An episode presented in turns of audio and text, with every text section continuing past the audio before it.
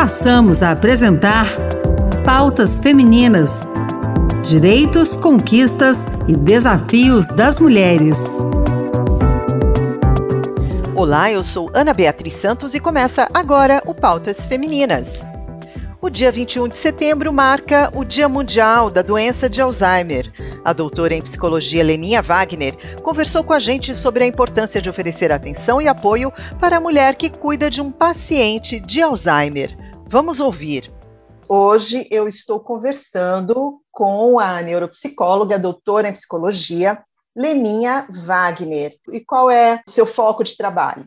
Muito obrigada por eu estar aqui. Eu sou Leninha Wagner, sou neuropsicóloga, mestre em psicanálise e psicopatologia e doutora em psicologia. Meu foco de trabalho é dentro do comportamento humano, envolvendo as questões da neuropsicologia e trabalhando com a abordagem psicanalítica. E aí, essa semana, né, Leninha, a gente teve uma data bem importante, que é um dia dedicado à visibilidade da doença de Alzheimer. Foi no dia 21 de setembro, né? Sim, exatamente. 21 de setembro é o dia em que a gente tira para pensar preventivamente né, os cuidados com o portador de Alzheimer. E, Leninha, então, o que, que é a doença de Alzheimer? A doença de Alzheimer é uma doença neurodegenerativa. Significa que a morte das células cerebrais. E o primeiro sintoma seria o comprometimento da memória, habilidade linguística e traz também sintomas neuropsiquiátricos. Isso significa dizer que muda a personalidade da pessoa. Quando você começa a perceber a mudança de humor, que chamamos de labilidade, esses lapsos de memória na falta de encadeamento de uma conversa, das ideias, mas, mas isso também está presente em outras situações neurológicas, né, Leninha? Quando, qual é aquele momento que a pessoa deve realmente ficar preocupada e falar, não, preciso procurar um médico? A, a demência do, do, Alzheimer, ela pode ser confundida, inclusive agora nesse cenário pandêmico, como sequela de quem principalmente perdeu o olfato e paladar, confusão mental, falta de memória, traz aí alguns sintomas semelhantes a outras demências. Mas quando você conhece a pessoa, você convive com ela intimamente e começa a perceber uma alteração brusca em coisas simples, por exemplo, se perder em lugar familiar, se perder dentro da própria casa já há aí uma alteração bem significativa no estágio da doença, né? O esquecimento de palavras simples, como você pedir, por exemplo, me passe o relógio, o telefone ou a caneta, e a pessoa não identificar um objeto. Aí um grande sinalizador de que algo está muito errado. Qual o momento que as pessoas com Alzheimer necessitam daquele cuidado ali presente, não pode mais deixar se, eh, ficarem sozinhas, né? O primeiro momento, a pessoa ainda consegue, quando inicia, ela consegue dar conta da sua vida. Ela ainda tem a competência de dar conta de si. Quando chega na fase intermediária, esse período é mais longo, e aí sim a pessoa realmente fica comprometida e perde a competência de cuidar de si mesmo, se colocando em risco. Pode ficar presa no elevador, pode não saber o endereço para voltar para casa, pode uh, sequer não lembrar o número do telefone seu próprio ou de alguém para chamar, e aí começa de fato a precisar de um cuidador. Hoje, nesse cenário que a gente vive, nem sempre é possível as pessoas contratarem um home care, um cuidador, Sendo que, se essa pessoa que está comprometida com essa doença era responsável financeiro, trabalhava e trazia o sustento para casa ou participava muito disso, a situação financeira dessa família precisa ser remodelada, porque alguém vai ter que trabalhar até esse portador da doença conseguir um auxílio, uma aposentadoria ou algo assim. Então você perceba que o cuidador,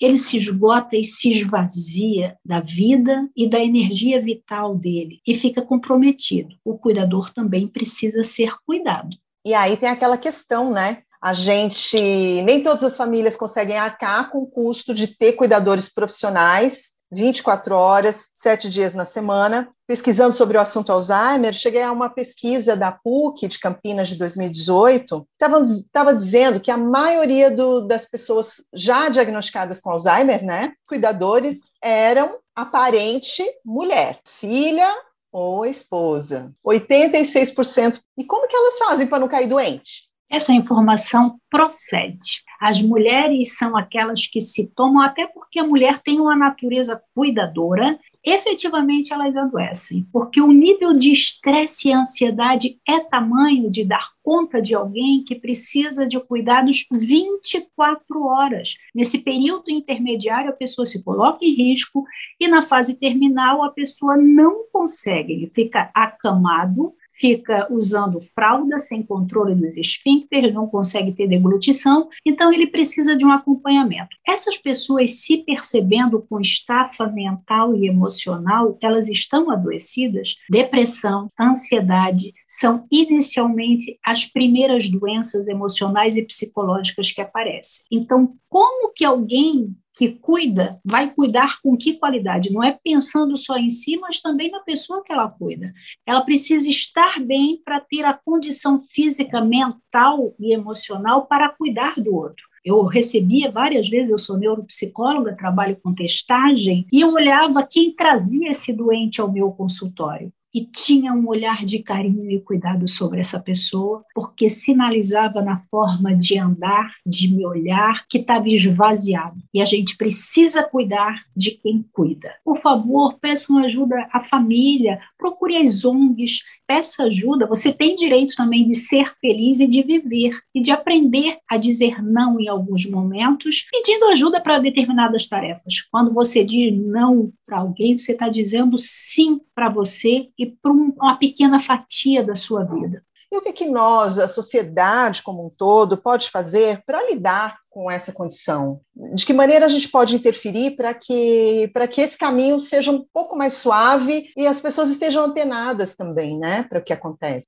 É, de fato, é uma trajetória, você falou em caminho suave, mas é uma trajetória bem espinhosa, tanto para o portador quanto para o cuidador. Penso que nós da sociedade, tanto nós profissionais da área da saúde mental, que recebemos o portador quanto o cuidador em nosso consultório, a gente tem que ter um olhar para ambos. Acho que a palavra nesse momento, para essa situação, é solidariedade, compaixão. Você não pode olhar só para o doente, você tem que olhar para a pessoa que cuida do doente e oferecer para ela um certo cuidado, inclusive na forma prática de lidar com a situação, para que essa pessoa consiga, por exemplo, ter uma agenda que na sua folga, no seu momento que você você também pode ficar doente, você vai precisar de médico, você em algum momento precisa de cuidados. Quem vai te substituir? O irmão, o pai, a mãe, alguém que seja contratado e que a família inteira divida o orçamento para pagar,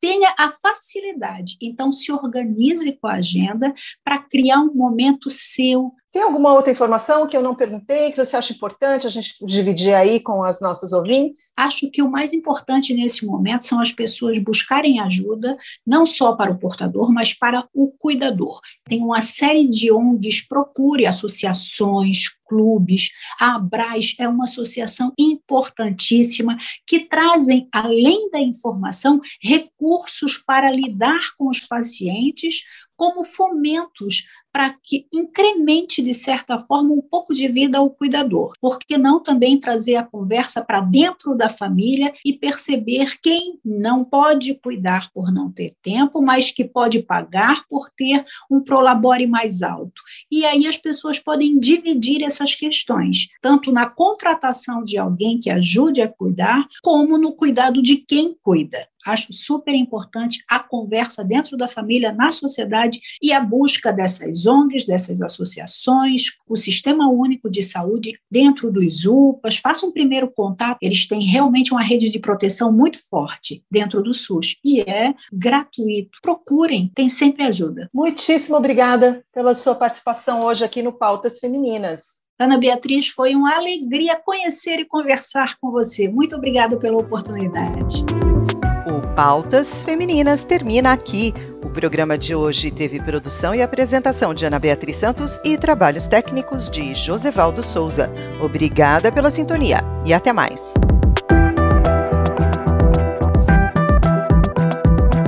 Acabamos de apresentar Pautas Femininas.